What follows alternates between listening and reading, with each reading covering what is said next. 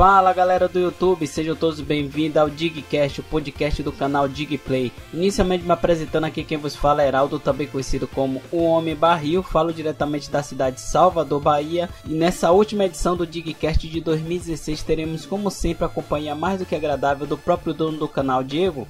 Se apresenta aí para seus inscritos. E aí, pessoal, bem-vindos a mais uma edição do Digcast, o podcast aqui pra gente debater sobre assuntos que vocês sempre se amarram, sempre gostam de debater, tanto nos comentários. E mais uma edição, como o Barril mesmo já se apresentou, com o cara dos podcasts aqui do YouTube Brasil, tá em todos os canais aí. Agora ele tem também o podcast dele, vai fazer o jabá no final também, vai estar na discussão, obviamente. E também com o convidado especial, que já deixou de ser especial porque já faz parte da casa aqui, que é o Koguma. Se joga aí, Koguma. Uh! E aí, galera? Belezinha, turma do canal do Digplay? Estamos aqui e o bicho vai ser retrospectiva aqui nesse Digcast. Pois é, galera, e como o próprio Kogoma aí deu a deixa, nessa última edição do Digcast de 2016 faremos uma retrospectiva sobre tudo o que mais rolou de importante com a Nintendo esse ano. Vamos analisar os pontos positivos e pontos negativos e faremos também um balanço geral do que foi 2016 para a Big N. Enfim, eu espero que vocês curtam mais uma edição do Digcast.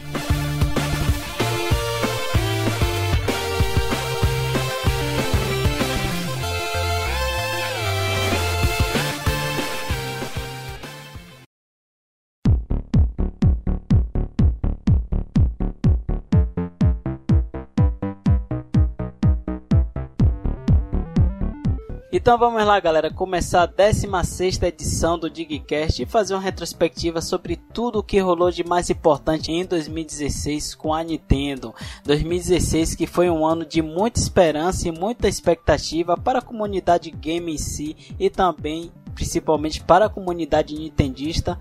Lembrando que em 2015 a gente teve um ano muito conturbado, onde a gente teve aquela E3 desastrosa, consequentemente a gente teve o, a morte do Iwata e depois teve a mudança de diretoria da Nintendo, então foi criado muita expectativa para 2016, Porém, entretanto, todavia, o ano não começou tão bem assim para Big N. Lembrando que logo no começo do ano, a Nintendo veio aí através do seu Twitter informar que o novo Zelda, que naquela época nem tinha nome, hoje a gente sabe que é o Breath of the Wild, iria ser adiado para 2017, assim como o Nintendo Switch. E isso acabou repercutindo não muito bem para a comunidade nintendista e deixou muita desconfiança para a comunidade game que gosta da Nintendo em si. Não foi isso, Digno da Bahia? Foi isso mesmo. É, a gente veio, como você falou, no ano 2015 assim, meio conturbado, porque tivemos, tivemos jogos maravilhosos para console de mesa, como Splatoon e, e, o Mario Maker, né, de Wii U, 3DS, tanto 2015 como 2016, foi maravilhoso. Mas a gente veio de um ano meio né, estremecido com tudo que você falou, o anúncio do, do NX na época já deixou a galera do Wii U com a pulga atrás da orelha, e 2016 veio que veio, é, se iniciou de uma forma que ninguém sabia qual seria o futuro do Wii U. Na verdade, todo mundo já sabia que o futuro dele era sete palmos do chão, mas não sabia como seria enterrado, né, o console, né? Se seria assim umas flores sendo ali ou se ia ser só a terra mesmo, um monte de pedra em cima. Começou ruim, né? Se eu não me engano, começou com o Zelda Twilight Princess HD. É, assim, não ruim porque o jogo é maravilhoso, todo mundo queria uma, um, um HD do jogo. Eu, eu, eu era um dos também queria, mas é uma remasterização, né? É um jogo e nada de sair jogo e teve é, é, o tão polêmico Star Fox, com, com problemas de jogabilidade, teve problemas de gráfico. O Wii U foi muito fraco, e se o ano da Nintendo dependesse disso, nossa, ela teria sido detonada, detonada, destruída. Mas ainda bem que não dependeu somente disso. Tivemos N fatores que a gente fala aqui nesse cast, nessa retrospectiva, que fizeram o ano da Nintendo 2016 ser muito melhor do que 2015, mesmo com o Wii U sendo muito pior do que 2015, né? Parece meio complexo, mas a gente, quem, quem viveu isso sabe, a gente vai reviver isso aqui nesse cast, certo, Goguma? Exatamente, eu acho que foi normal, assim, para todos os nintendistas começarem um ano assim com aquela dúvida na cabeça de como seria esse 2016. A gente ficou muito sentiu um impacto muito forte, principalmente eu acho que a E3 baqueou geral. Então a gente começou meio, é, meio down mesmo, meio para baixo esse 2016, mas aos poucos as coisas foram mudando.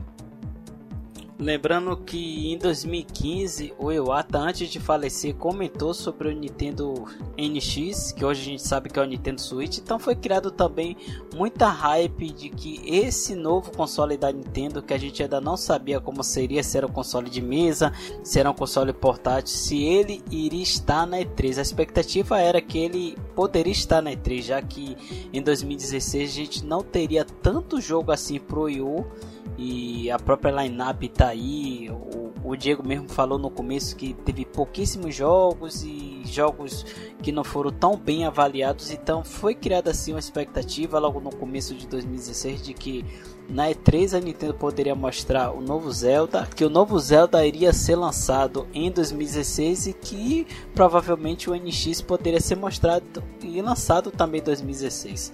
Só que a Nintendo acabou pegando todo mundo aí de surpresa, logo no começo do ano, anunciando aí no seu Twitter o adiamento tanto do Breath of the Wild quanto do Nintendo Switch. Só que logo após essa turbulência veio a E3, né? E veio aquela interrogação, porque a Nintendo não tinha tanto jogos para lançar em 2016 e também não tinha o Nintendo NX, que é o Nintendo Switch, para mostrar na E3. Então a responsabilidade ficou toda no Zelda, só que parece que o Breath of the Wild não deixou a peteca cair, não foi isso, Koguma?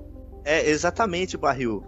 É como o Diego já disse aí no pontapé inicial, a gente tava muito tenebroso assim quanto se, é, de como seria esse 2016, como a Nintendo iria partir. Eu acho que também é, eu acho que quase todos os nintendistas assim ficou um pouco meio receoso de não ter o NX sendo apresentado na E3, né? E tendo como foco maior o Zelda. Mas no final, cara, eu acho que a Nintendo deu uma volta por cima ali e surpreendeu todo mundo, né, cara? Tanto que ele foi o jogo mais aclamado, o jogo mais comentado, o jogo que ganhou o prêmio assim de melhor jogo apresentado na feira da E3. Então eu acho que ali, cara, foi o pontapé inicial mesmo de como seria bom, né, esse 2016. Acho que não tem como negar que foi criada uma expectativa muito grande para ver a gameplay do Breath of the Wild e também não tem como negar que a aceitação também foi muito grande da gameplay, né, e da apresentação desse jogo em si na E3, não foi isso, Digno da Bahia?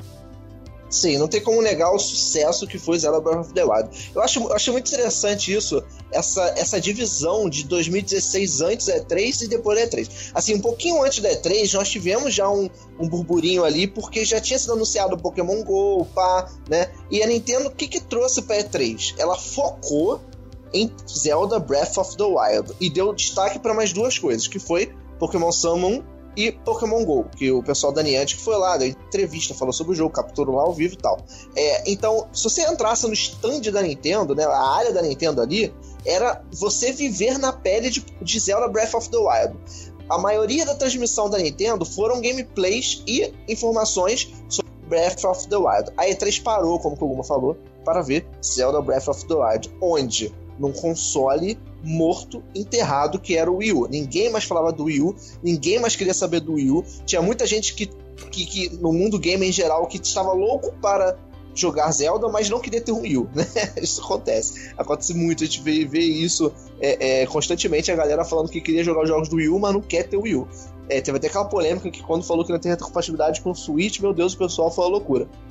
Mas, é, enfim, a Nintendo conseguiu vídeo vem com Zelda destruindo tudo e todos. O jogo mais comentado da E3. O jogo que a galera. A, a E3 abriu a fila para jogar, beirava 4 horas e meia. Quando você abriu as portas da E3, era correria. Tipo, ela conseguiu com um jogo de um console morto abafar toda a feira. A feira é assim, a feira mais importante, o evento mais importante de games da, do, do, no caso do, do, do mundo gamer, né? A feira mais importante do ano ela conseguiu fazer isso. Então, de junho para frente, meu amigo, a Nintendo só vem dando uma porrada atrás da outra de marketing maravilhoso. Muito bom. O Wii foi ruim, foi muito ruim em 2016, mas as atitudes da Nintendo no decorrer do ano foram sensacionais.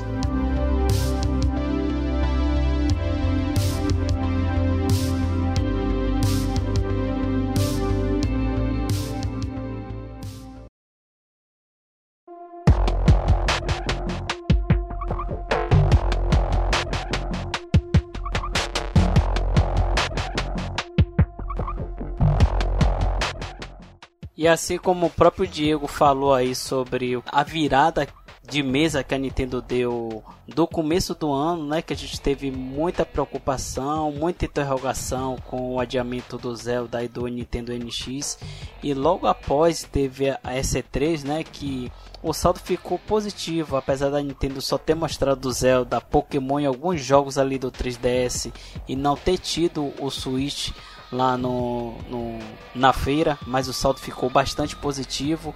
E logo depois da E3, a Nintendo é, lançou, a Nintendo não, a Niantic lançou juntamente com a Nintendo um dos maiores fenômenos que a gente pôde presenciar no mundo dos videogames e fenômeno esse Pokémon Go que é, ultrapassou barreiras, né, do mainstream é, passou em jornais, passou em vários locais que não se falava, não se comentava sobre videogame e durante uns dois, três meses foi o assunto do momento, não foi isso, Koguma?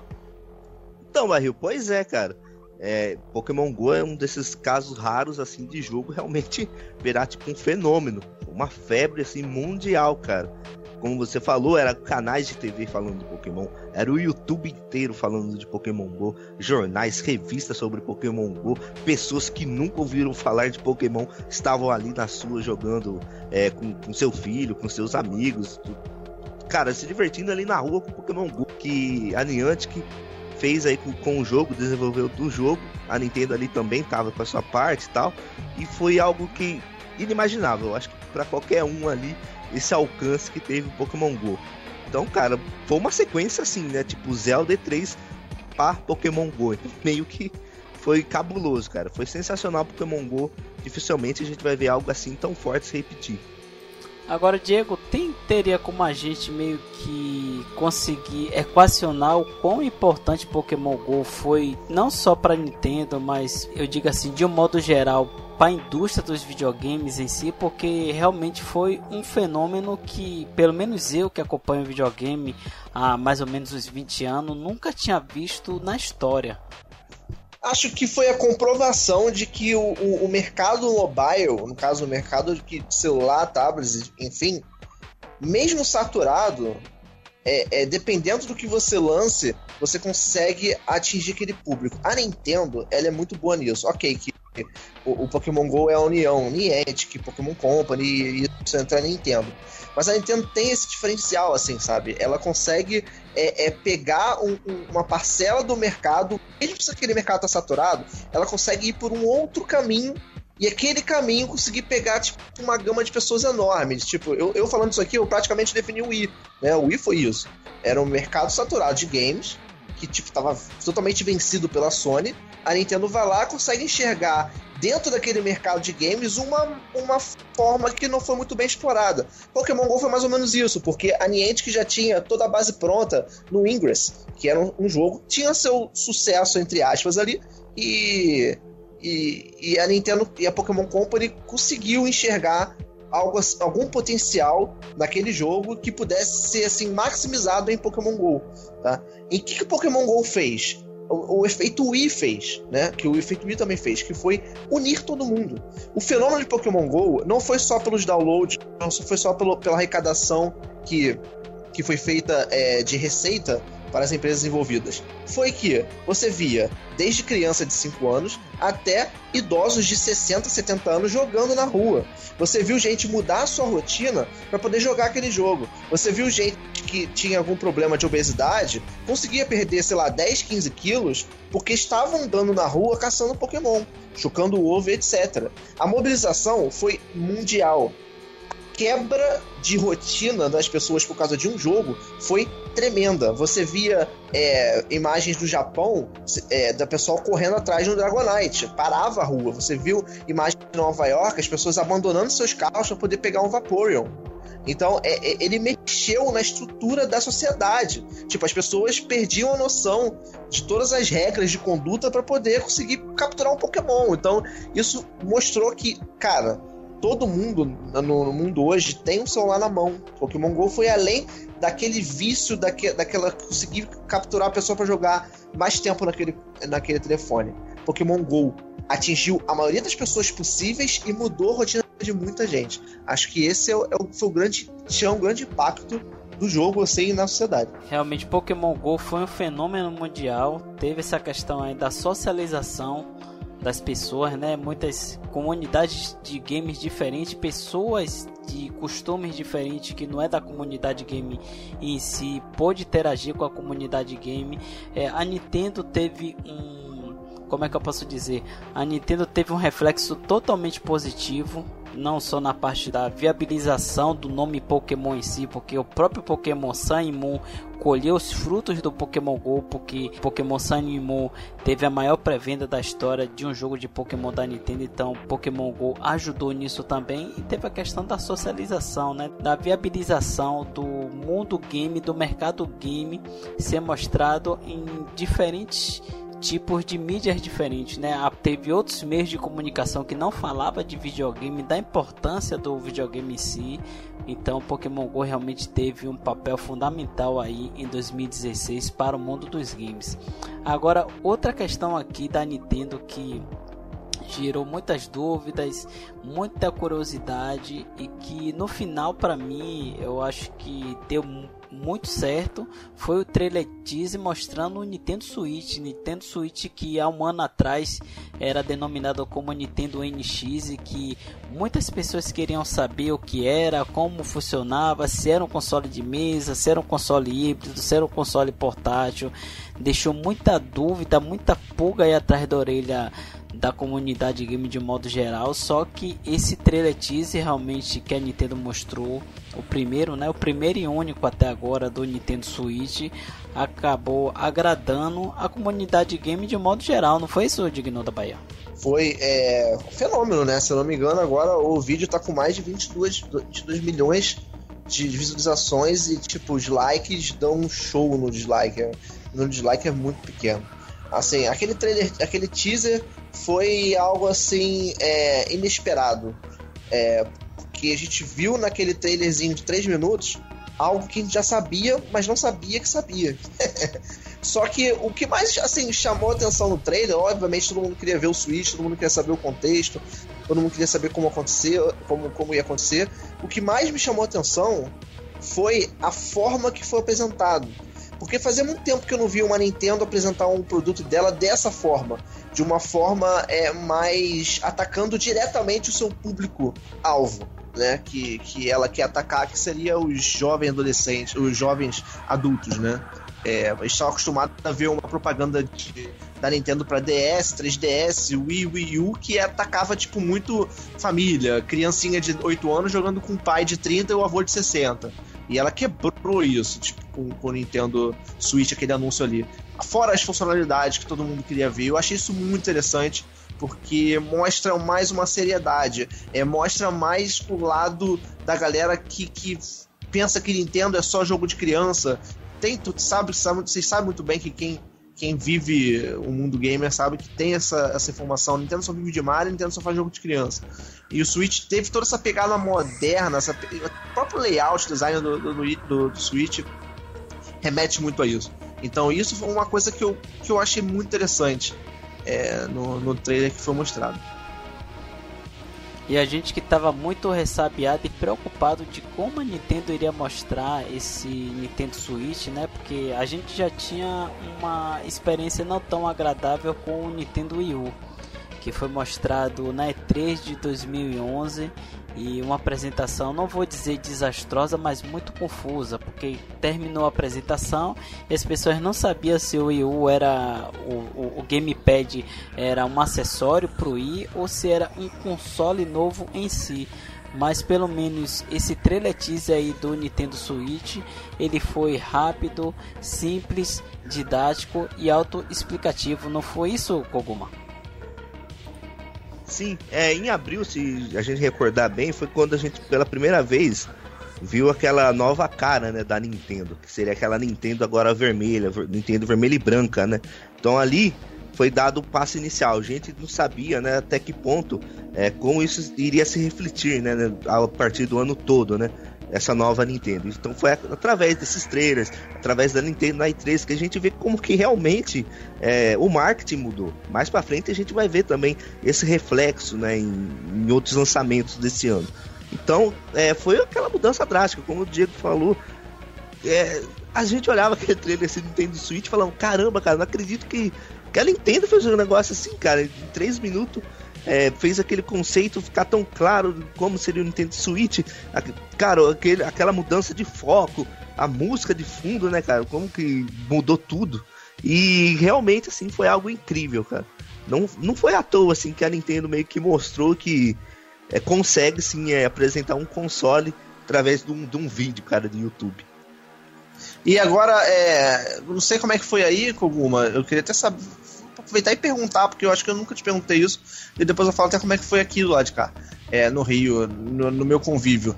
Como é que foi as pessoas chegando até você, tipo, falando do Switch? Porque ninguém chegava pra gente e falava, caramba, você viu tal coisa do Wii Mas pra mim, muita gente chegou e falou, caraca, você viu aquele trailer do Switch? Teve isso aí assim também? Você que mora numa cidadinha pequenininha, e as pessoas se falam mais, né, se comunicam mais. Como é que foi essa, essa questão do, logo, do pós-trailer Switch para aquelas pessoas que não são nintendistas, assim?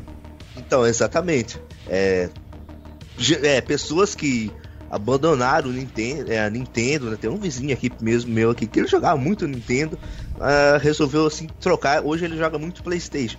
Cara, ele veio aqui e falou: caramba, o trailer lá tá legal. Então, ah, isso aí foi um reflexo, cara. Você vê assim, você fala: caramba, olha aí, atingiu esse público.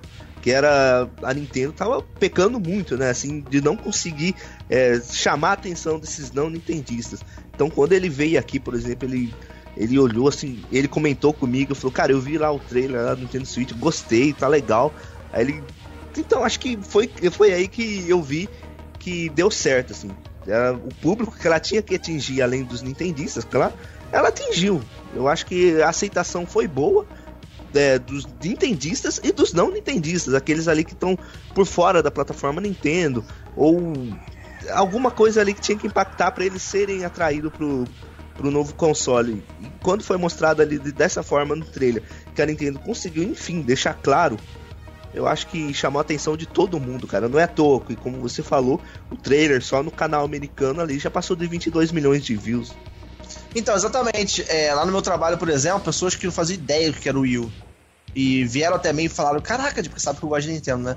Você viu o trailer do Switch? Caraca, até porque saiu, né? Na Globo.com, são várias mídias assim grandes, mas eu, particularmente, quando saiu o trailer do Switch, eu tava numa reunião, cara. Então a minha esposa veio falar comigo: Caraca, tu veio, várias pessoas do, do trabalho também. Então atingiu um público até mesmo que não é gamer, sabe? As pessoas que não jogam, não tem nem PS4, Xbox One em casa. É, chegaram pra mim e falou: Caraca, que novo console do, do, da Nintendo, achei bem legal, né? Tu pode mudar e tal, sentido e tal afetou, assim, é, alcançou um público muito grande. E é isso que o marketing tem que fazer: alcançar o maior público possível.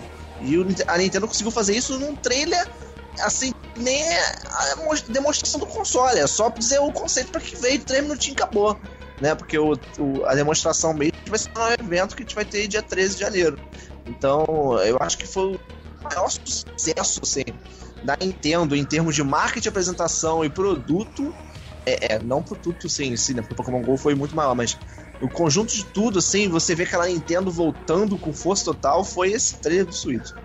Não dá pra negar que o, o, o trailer teaser, né? O, o, teaser trailer do Nintendo Switch, ele teve uma aceitação muito grande, não só pra comunidade nintendista, onde a gente vê que Lá na, no canal da Nintendo teve mais de 22 milhões de visualizações e o, o índice de aceitação de, de like e de dislike, a aceitação tá beira a 95%. E uma coisa importante que o Nintendo Switch fez, né, que a Nintendo fez com esse trailer teaser, foi que pessoas que não estavam acostumadas a comentar sobre Nintendo ou que tinham abandonado a Nintendo voltou a comentar, né? Criar aquele burburinho por causa desse, desse trailer que foi muito bem dirigido e foi muito bem é, produzido, né? Então eu acho que a Nintendo acertou bastante o Nintendo Switch, não só com a proposta dele, mas também com o trailer com que o mesmo foi apresentado.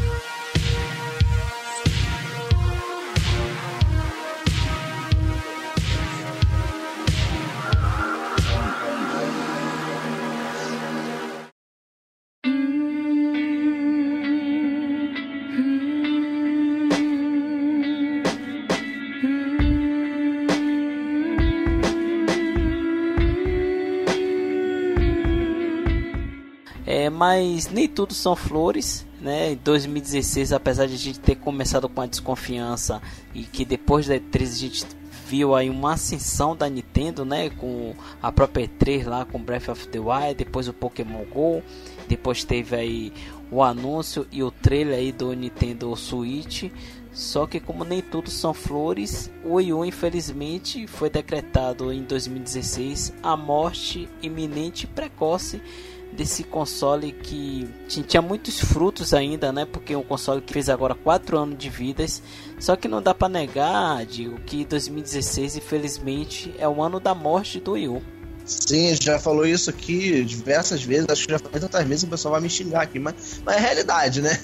É, 2016 foi o caixão, não tem jeito. O Wii U morreu, a gente teve um, um, um anúncio de que a produção do console no Japão foi encerrada. Nós tivemos agora recentemente várias informações de Best Buy, é, é, Walmart, GameStop, várias lojas que vendem que a Nintendo está recolhendo os estoques do Nintendo Wii U, porque não sei né? Mas está recolhendo. E nós tivemos aquela Direct do 3DS matadora, destruidora, que veio, mostrou jogo pra caraca do 3DS 2016, 2017 e não deu nem um pio do Wii U, né? Isso foi um bizarro, não foi, Koguma? Pois é, é iniciamos ali o ano. Alguma, se alguma esperança existia de ter alguma novidade grande assim é, pro Nintendo Wii, se acabou nesse Nintendo Direct 3DS. Lá foi confirmado que realmente, né? 3DS tinha um longo fôlego aí ainda pra dar de vida, cara. Jogo, só neste ano, né? Se a gente for, for ver aí grandes jogos que saiu pro, pro portátil da Nintendo, a gente pode contar aí o Kirby Planet Robobot, Dragon Quest 7, Yokai Watch 2. Pô, mano, então teve o Monster Hunter Generations, Hyrule Warriors Legend, Bravely Second, Mario Party Star Rush, caramba. Ainda o, esse direct ainda me mostra Fire Emblem Fates e ainda nesse direct é, a Nintendo ainda mostra ali que grandes jogos do Nintendo Wii U ainda ganhariam portes ali pro, pro portátil, cara, como Super Mario Maker ou o jogo do Yoshi Woolly World. Além de confirmar um, um Pikmin, cara, que nunca tinha lançado para portátil, sair ali, cara, agora também vai é confirmado para sair pro Nintendo 3DS. Então mostrou que até o semestre aí do ano que vem o 3DS tá num fôlego imbatível, cara. Se é difícil a gente analisar assim qual que é um bom ano, o melhor ano do 3DS. A gente pode falar que o do, é, 2014 foi o melhor ano do Nintendo Wii U, mas o 3DS, cara, teve tanta sequência boa assim que é difícil até escolher. E esse 2016 também entra nessa briga aí. Eu acho que esse esse Direct, esse ano todo, mexeu muito aí com a cabeça de quem ainda não tinha um 3DS. A gente vê o reflexo que teve, né, de Pokémon Go e Pokémon Sun e Moon, que o negócio vendeu horrores em pré-vendas, está vendendo muito. Só na América aí vendeu 3 milhões e 700 mil, se eu não me engano. Então, é, é imbatível, cara. O bicho aí tá mais vivo do que nunca. Não podia deixar de faltar é, o destaque do 3DS nessa perspectiva, porque a gente fala muito de console de mesa, porque geralmente quando as pessoas falam de game, fala de console de mesa, né? Porque a briga acirrada sempre foi de console de mesa, né? PlayStation contra a Microsoft, contra a Nintendo. É, o portátil sempre foi muito dominado pela Nintendo. O PSP que fez barulho, mas o PS Vita não conseguiu sustentar isso. Então, como os portáteis sempre foram muito dominados pela Nintendo, a gente nunca tem essa, essa briga, essa rixa, essa disputa. Ele tem sido domina. Mas o 3DS vale a pena esse destaque nessa perspectiva 2016, porque é o, é o portátil que mais sofreu, entre aspas, assim, porque ele veio com uma disputa dos mobiles, já fez um Digcast aqui só sobre é, isso, né? Sobre portátil, né? Futuro dos portáteis, sei lá, uma porra, não lembro mais como é que é, mas a gente falou do 3DS. Em si, a gente já falou isso. Mas é, é importante frisar isso, porque como o Koguma falou, vários jogos maravilhosos foram lançados pro console esse ano. E detalhe que jogos que poderiam sair no Wii U, por exemplo, já tinham Fire Emblem Awakening pro 3DS. Só que eles preferiam lançar o Fire Emblem Fates pro 3DS do que pro Wii U, porque o Wii U não tinha mais o que fazer. E, em vez de levar franquias que poderiam sair para o, o, console de mesa, eles fizeram o contrário. Eles pegaram e colocaram franquias do console de mesa no 3DS, como o Kokumo falou. E, por exemplo, um exemplo claro é tipo assim: nós tivemos um Kirby Rainbow Curse, que foi tipo um, uma tentativa nova do, do Canvas, né? Que saiu pro TS que não agradou muita gente, praticamente ninguém gostou daquele, daquele Kirby ali. porque o uso do gamepad é interessante, mas não é uma coisa assim que agrade tanto. Mas em compensação, lançou dois incríveis Kirby pro 3DS. Que, cara, o Planet Robobot eu joguei, cara. É um jogo. Eu não gosto de Kirby, tá? Fique bem claro. Eu não gosto de Kirby porque eu acho o Kirby muito fácil, muito bobo. Mas o Planet Robobot é muito maneiro, cara. Ele tem essa interação dos robôs, sabe? Você mudar todo, todo o esquema da fase, puzzle com, com os robôs. Então, é, é a Nintendo preferiu lançar novas versões de jogos que já saíram pro 3DS do que se lançar pro Wii U, porque o Wii U não tinha mais o que fazer. Então o 3DS muito forte em 2016, principalmente por causa de Pokémon Sun e Pokémon Moon, que, bom, o, o, Koguma falou, e tinha que ter um espaço aqui especial nessa perspectiva, porque rendeu muito, ainda vai render demais para Nintendo em 2017.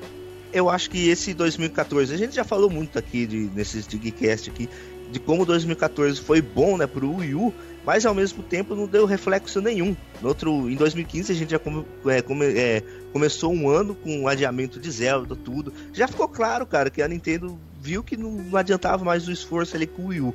Mas o 3DS, ele também teve um início péssimo, assim, comparado ao do Wii U mesmo. Primeiro ano ali do 3DS foi terrível. Só que a Nintendo investiu nele, ele conseguiu dar a volta por cima. Infelizmente o Wii U não, não conseguiu, não teve jeito. A Nintendo tentou ali, mas não teve jeito. Então ficou claro que do segundo semestre de 2015 para isso tudo que a gente vê hoje em 2016, final de 2016, a Nintendo meio que deixou de lado o Wii U. Então o foco do 3DS aí é, mostra como ele ainda tem muito foro que tá dando certo. Saiu uma notícia hoje aí que as vendas do, do 3DS no Japão já passou as vendas do PlayStation 2 lá no Japão, então acho que ele tá sendo um sucesso até hoje mesmo. É, vale ressaltar só mais uma coisa, vamos só prolongar mais um pouquinho o assunto.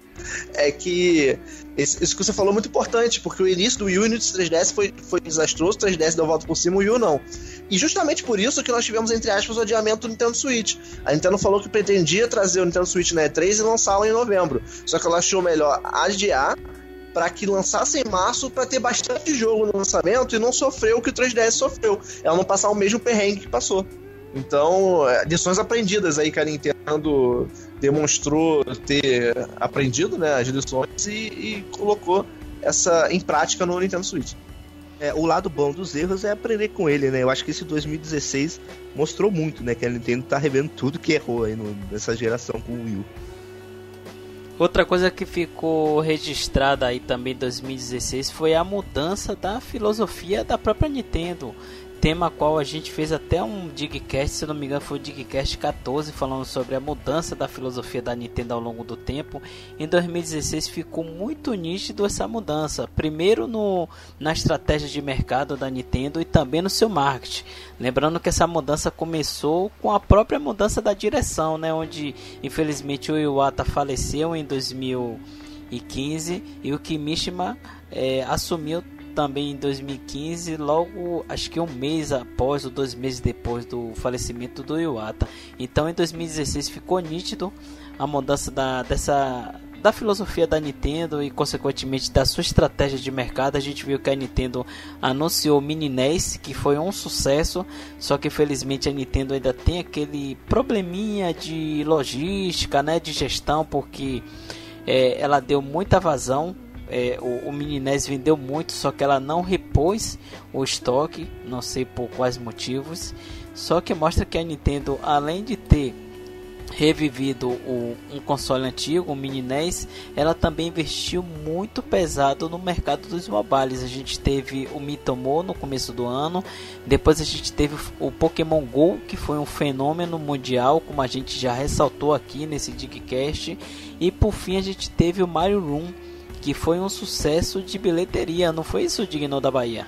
Exatamente, a Nintendo já mostrou oficialmente que houveram 40 milhões de downloads nos quatro primeiros dias de Super Mario Run.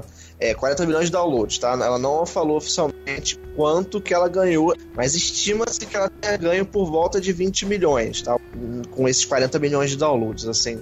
E o jogo ele é muito bom, tá? Ele é fantástico ele é muito bem feito, ele é muito bem fluido. A adaptação no smartphone ficou maravilhosa. Embora você só tenha um comando que é pular, é, e essa variação desse pulo, porque se deixar mais tempo apertado ele pula mais alto, menos ele pula mais baixo. Toda adaptação de cenário e recurso foi muito bem feita. Se você, o pessoal que tá aqui quiser ver, pode ver aqui no canal que tem gameplay, por exemplo, gameplay 1, 2 e 3. Você vê que as fases de andar para frente, ela tem recursos como uns blocos que param, uns blocos que te jogam mais para frente, uns blocos que fazem você voltar para trás, porque o, o, o Mario ele corre sozinho para frente. No gameplay 4, você tem aquela fase de castelo que você vai é, é, no caso vertical, não horizontal. Então o Mario fica correndo de um lado para o outro, a parede que indica qual direção você vai. Então eles adaptaram muito bem. As fases do Bull, cara, estão maravilhosas no mesmo esquema, trollada de porta, caminho errado, sabe? Foi, é, tem recurso para quem quer jogar competitivo, você pode competir com seus amigos, competir com pessoal na internet, quem pega mais moeda na determinada fase. Tem a parte de colecionável, que você pode pegar a moeda rosa, roxa e a preta, se não me engano, é, a, em cada fase. Você pode é, jogar bastante o modo competitivo online contra seus amigos para poder conseguir é, todos construtores para poder construir várias coisas no seu reino. Você pode fazer o seu reino cogumelo. Enfim, o jogo ele tem um conteúdo assim grande, né? É, porém, houve a polêmica de preço. Que o, custo, o jogo custa 10 dólares e isso é um, é, não é uma, um costume de jogos mobile, né? Você dá o jogo de graça, né? E você gasta o dinheiro dentro do jogo. Mas a Nintendo não quis fazer isso justamente porque ela queria entregar um pacote completo. A Nintendo não tem muito essa política de exploração em seus jogos. Ela gosta de entregar a qualidade que ela tem. É, que as pessoas. Eu, assim, isso foge um pouco do, do tema, mas eu acho importante falar, porque muita gente me cobrou falar sobre isso, eu não falei até agora, provavelmente não vou falar até sair esse podcast. É que o, o, o, Mario, o Mario, galera, a franquia Mario, não é porque eu gosto, não é porque a gente tá falando de Nintendo, mas a franquia Mario, ela tem um peso a Nintendo não pode justamente pegar a franquia mais valorizada do mercado de games, que é Mario, a franquia mais conhecida, Mario é mais conhecido do que Mickey. Ela não pode pegar e lançar um jogo de graça na, na Apple Store. Porque ela vai, ela vai manchar sua marca. Ela não pode pegar e cobrar num jogo Mario Run 5 dólares. Porque é muito barato. Você vai estar, tá, é, é, no caso, desvalorizando a marca que é Mario. Que todo mundo sabe da qualidade do, do jogo, todo mundo sabe do peso que tem essa marca nas costas. Então, é, é, as pessoas têm que entender isso, porque muita gente comparou o Rayman, por exemplo, o jogo do Rayman que, são, que custa 3 dólares e tem um conteúdo maior que o Super Mario Run, com o Super Mario Run. Só que, cara, Rayman não tem o apelo que o Mario tem, gente. Entendeu? Então é uma coisa que tem que ser medido. É, o Mario Run, por que eu falei tudo resumido tudo? Porque o Mario Run ele explodiu, como o, o Bairro falou, né? Eu falei, foram 40 milhões de downloads. Foi um sucesso, não tem como deixar de ser sucesso. Se você ver as notas dele no iOS, as notas estão baixas, por, justamente por isso que eu falei, por questão de preço. As pessoas não conseguirem assimilar jogo é, é, na, na Apple Store é, pago e um valor, entre aspas, alto para um jogo mobile, porque jogos mobile geralmente são baratos. Então, por isso que a nota baixa, mas ele é um sucesso porque, assim, muito download, qualidade excelente, conteúdo ok para quem gosta da franquia, tá? Quem gosta da franquia vai jogar bastante aquilo ali. Quem não gosta, quem é jogador casual, pode ser que ache pouco, porque de fato, 24 fases, né? São 24 fases, se não me engano é pouco passar as fases e parar. Não quer pegar tudo, não quer colecionar tudo, não quer jogar online. Realmente é pouco e o preço acaba sendo puxado. Mas para quem é fã, para quem gosta de Mario, 10 dólares está muito bem pago porque a qualidade do jogo é maravilhosa. Então, Super Mario Run veio, estremeceu, assim, acho que foi para fechar mais ou menos o ano, né, do 2016 da Nintendo. É, foi sucesso, foi está no, na boca de todo mundo até agora. O jogo vai fazer uma semana que saiu, as pessoas ainda continuam falando dele. Né? A gente vê aí, sem querer falar mal, tá, galera? Pelo amor de Deus. Mas a gente vê que o lançamento de Uncharted 4, por exemplo, o jogo que é foi um mega AAA exclusivo da, da Sony, menos de um mês ninguém vai falar do jogo. Então, o Super Mario Run tá aí uma semana ainda tá em top, tipo, saiu uma nova uma nova uma nova atualização pro jogo lá e foi notícia de tudo quanto é lado. Então, é, é, o impacto foi muito grande e positivo, mais positivo do que negativo para Nintendo. Eu acho que infelizmente, como o Diego falou assim, o Super Mario, é, o Super Mario Run vai pagar o, o pato assim por conta assim de, de, desse público, né, de mobile, é, entre aspas, ele querer jogar sem pagar, né, entre aspas. Então acho que ele é um público assim muito diferente do que a gente vê em console mesmo. O cara que joga ali em console, ele sabe que o jogo que vai sair ali, ele tem que pagar o, preço para jogar. Então meio que que deu essa aceitação por conta disso, né? Jogadores assim têm essa cultura de mobile. Mas eu queria aqui só frisar também que, entrando naquele aspecto de marketing e tal, de tudo que mudou, Mano, eu nunca imaginei ver pelo, é, o Shigeru Miyamoto ali num palco da Apple ali divulgando o jogo do Mario. Então ali também foi bem legal ver isso esse ano. Importante você ressaltar isso, Koguma, que outro fator muito positivo também nessa mudança da filosofia da Nintendo foi sua própria estratégia de marketing, né? Eu lembro que teve uma edição do Digcast que teve um nobre ouvinte que comentou que uma das melhores coisas que a Nintendo fez em 2016 foi trocar o diretor de, de marketing da Nintendo. E a gente viu que isso surtiu muito efeito no próprio teaser trailer do Nintendo Switch que foi muito bem dirigido. A questão do Mario Room que teve o Miyamoto lá né no, na apresentação da do, do novo iPhone se eu não me engano mostrando lá o Mario Room teve a questão do encerramento das Olimpíadas onde a gente teve o Mario lá. Pode-se dizer que não foi obra da Nintendo, mas as estrelas se alinharam e foi muito ótimo para a Nintendo mostrando o Mario lá um símbolo bastante significativo, principalmente para a cultura japonesa. E por fim a gente teve a aparição do Nintendo Switch aí naquele programa lá Tonight, então mostrando que a Nintendo, pelo menos em 2016, parece que aprendeu muito na sua estratégia de marketing, não foi isso, Koguma? Não, foi isso mesmo. Foi todo esse reflexo aí do que a gente já falou, né? Lembra ali quando eu falei aqui do que abriu que a gente reconheceu pela primeira vez aquela Nintendo ali nova, né? Nova cara da Nintendo, tudo vermelho e branca tal. Isso se refletiu, cara, em tudo que a gente falou aqui. Não é à toa aí que o Nintendo Switch aí tá com o logo aí todo vermelho e branco também. E falando em marketing aí bem feito, não sei se vocês viram ali o último é, o trailer, aliás, que a Nintendo soltou aí para divulgar o Super Mario Run, é que tá todo mundo ali correndo na rua. Cara, eu achei aquilo fenomenal, é uma nova cara mesmo da Nintendo. E nesse ano se refletiu totalmente numa mudança, cara. E foi fantástico.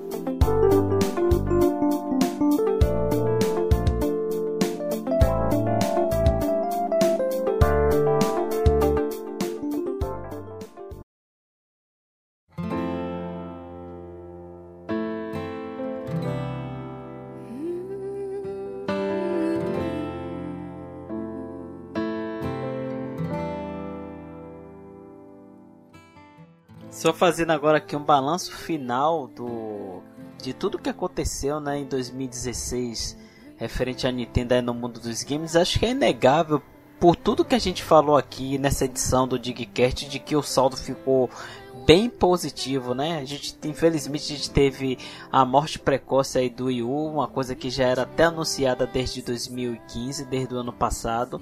Só que em compensação, apesar do adiamento do Zelda e do próprio Nintendo Switch, a gente viu que a Nintendo mudou bastante aí ao longo de 2016, mostrando muita coisa aí pro, pros nintendistas e pra comunidade game de modo geral, criando uma grande expectativa pro que vai vir aí em 2017. E Diego, eu lembro que a gente estava conversando, acho que foi ontem, foi ontem de ontem no, no Facebook, e você comentou que 2016 não teve muito jogo, mas que a Nintendo ficou no holofote aí durante muito tempo. Esse ano não foi mais ou menos isso que a gente estava conversando? Então, foi, porque, como a gente falou, teve aquele início desastroso, né? Porém, devido ao anúncio do Iwata, 2016 inteiro foi praticamente de rumor de Nintendo NX. Então a Nintendo estava basicamente em é, é, destaque no mundo game. Aí vem a 3, Zelda, pá, né? Destruiu lá. Aí vem Gamescom, que pá, Zelda destruiu também. É, vem tudo isso que a gente falou, né? Todos Pokémon GO, Mario Run, Pokémon Sun e Moon, vem tanta coisa assim, as Olimpíadas, veio o anúncio do Switch, veio o Switch no Jimmy Fallon, que caraca, o, o, o vídeo do Switch lá também passou mais de 2 milhões de visualizações, sendo que o canal dele tinha média de, sei lá, 100 mil visualizações cada vídeo. Tinha vídeo que tinha 50 mil, o vídeo do Nintendo Switch passou mais de 2 milhões de visualizações. Então, já tá com 4, olha só. Miyamoto no programa Talk Show, Miyamoto no programa, no, no, na apresentação do iPhone. Cara, a Nintendo ficou no holofote o tempo todo. Por isso que eu falei no início que, assim, é, o console de mesa da Nintendo morreu, foi pior do que 2015, só que a Nintendo soube ficar no holofote de forma positiva. Então o ano 2016 foi um excelente ano para a imagem da Nintendo, mas foi um péssimo ano para os jogadores de console de mesa da Nintendo. O portátil não, o 3DS tá lindo, maravilhoso. E o 3DS tem nada a reclamar. Agora, é, é, o interessante é que, tipo, a gente que sofre, né, que tem um Wii U, que não teve praticamente quase nada para jogar, assim, de, de grande, é, mesmo assim ficou feliz, porque viu coisas boas da Nintendo, viu que o futuro é promissor da Nintendo, principalmente com o Switch, é, abraçou a ideia de Pokémon GO, eu gostei muito de Pokémon GO, cara, graças a Pokémon GO é, o canal aumentou mais de 50 mil inscritos, muita gente que tá aqui agora vendo esse podcast veio por causa de Pokémon GO. É, a Sumaru Run também tá tendo um retorno muito positivo no canal, tô gostando muito, então é, é, a gente perdeu de um lado, mas ganhou do outro, e com certeza esse ganho de 2016 plantou muitas sementinhas para 2017 junto com o Nintendo Switch. Então não tem como negar que 2016 realmente foi um ano, não vamos dizer assim, um ano promissor, mas foi um ano que a Nintendo ficou nos holofotes e é muito importante, mesmo que não tenha muita coisa relevante pro pro console de mesa e pro console portátil, mas que a empresa esteja nos holofotes, que esteja ainda relevante, porque a gente cria expectativa o que pode acontecer ao longo do ano. Ah, é, só dando um exemplo aí, a gente viu que o PS4 adiou todos os jogos possíveis para 2016, só que no último evento aí da Sony mostrou muito jogo que deixou o, o, a comunidade sonista com expectativa do que pode vir em 2017 e 2018, não é isso, Koguma?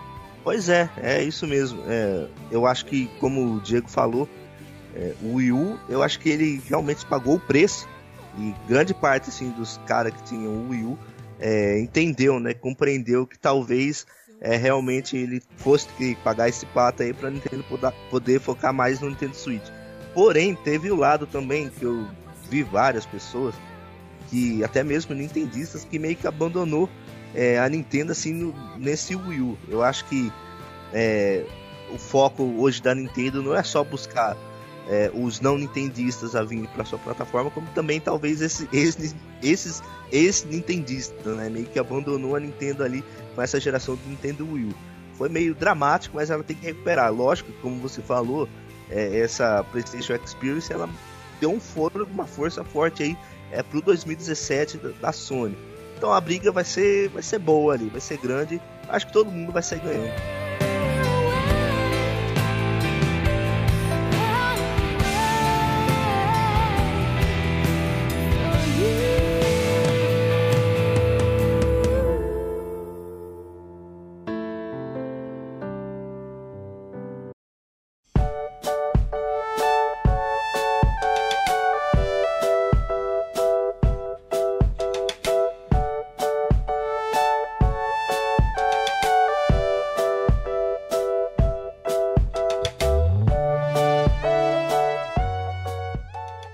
Então, pois é, galera, 2016 está chegando ao final, assim como a última edição do Digcast, que é essa 16 edição aí do Digcast. O Digcast, que é o podcast aqui do canal Digplay. Então, você que é novo ouvinte, está ouvindo esse podcast aqui em algum dispositivo móvel, depois dá uma pesquisada lá no YouTube, canal Digplay.